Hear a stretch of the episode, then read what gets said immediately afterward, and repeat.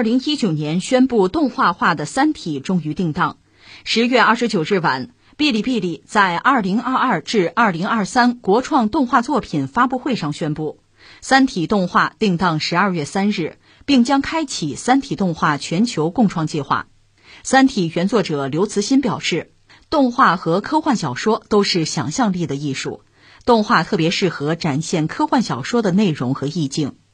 在全球共创计划中，B 站将邀请全球创作者进行合作，打造《三体》动画的内容空间。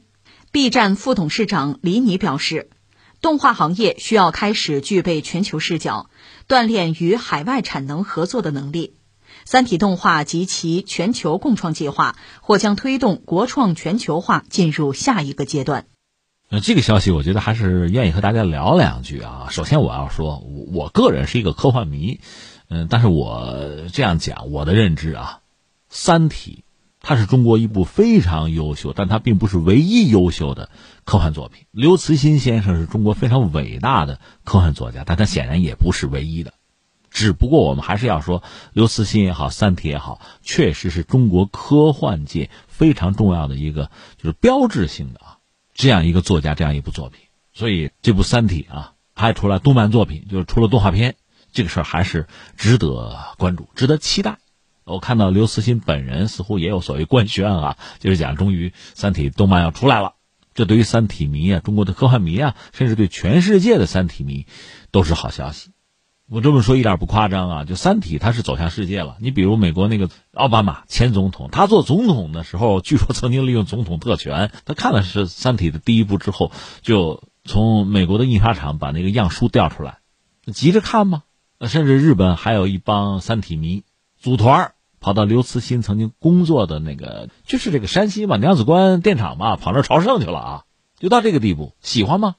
所以，《三体》现在终于拍出来一部可视的作品啊！我个人也很期待。而且，动漫从某种意义上讲，哈，它比纯粹那个真人版影视作品，应该说更具可操作性，甚至可以更好的去演示刘慈欣那个文字哈所描述出来的一些奇幻的图景。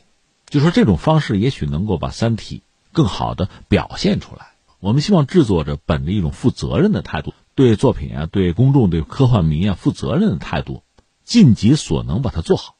首先，我们要说，你说《三体》在我个人看来还是一部非常伟大的作品。那你说它和阿西莫夫的一些作品、一些硬科幻作品啊，都是带有这种宇宙宏大叙事的啊，这样一种视角，这样一种逻辑，你说谁更伟大？做类似的比较，也许为时尚早。但这部作品的出现恰逢其时。当整个中国进入一个这个小康的阶段，公众也寻求自己更美好的生活，在这个时候，在精神文化领域当然有更高的期待，而且我们也有足够的啊时间啊、精力啊、条件基础啊，去充分的发挥我们的想象力。那这部作品对我们是一种满足，同时也是一种点燃啊，它可以点燃很多人心目之中理想的火炬，对未知的啊探索之心。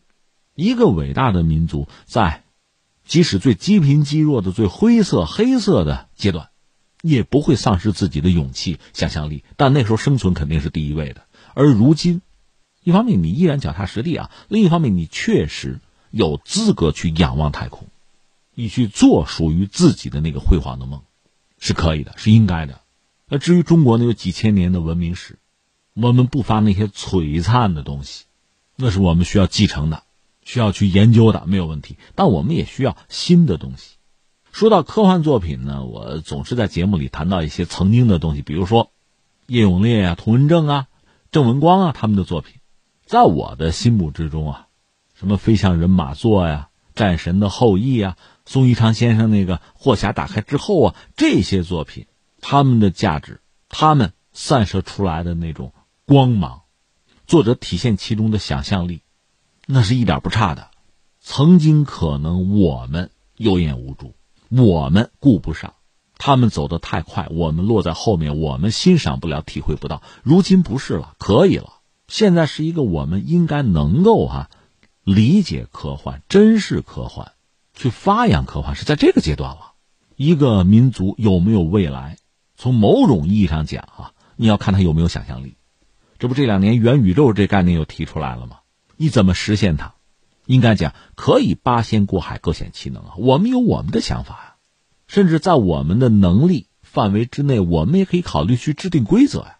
而所有这一切和科幻作品，和眼前这部《三体》动漫，其实都可以找到一些契合点，找到因果链，很难得。另一方面，你看我们讲道路自信啊，文化自信啊，这只不过是几个字，它很抽象。但是在现实世界之中，它应该很具体的落到实处。你比如孔子学院是一种做法，推动全世界去学汉语是一种做法。但是把我们的一些作品、好的精神文化产品提供给这个世界，这也是一种做法呀。但你说提供什么？我们有非常多优秀的传统的作品，但是你让外国人理解、接受可能不容易。那么科幻作品呢？而且是对整个人类的命运、对宇宙的未来。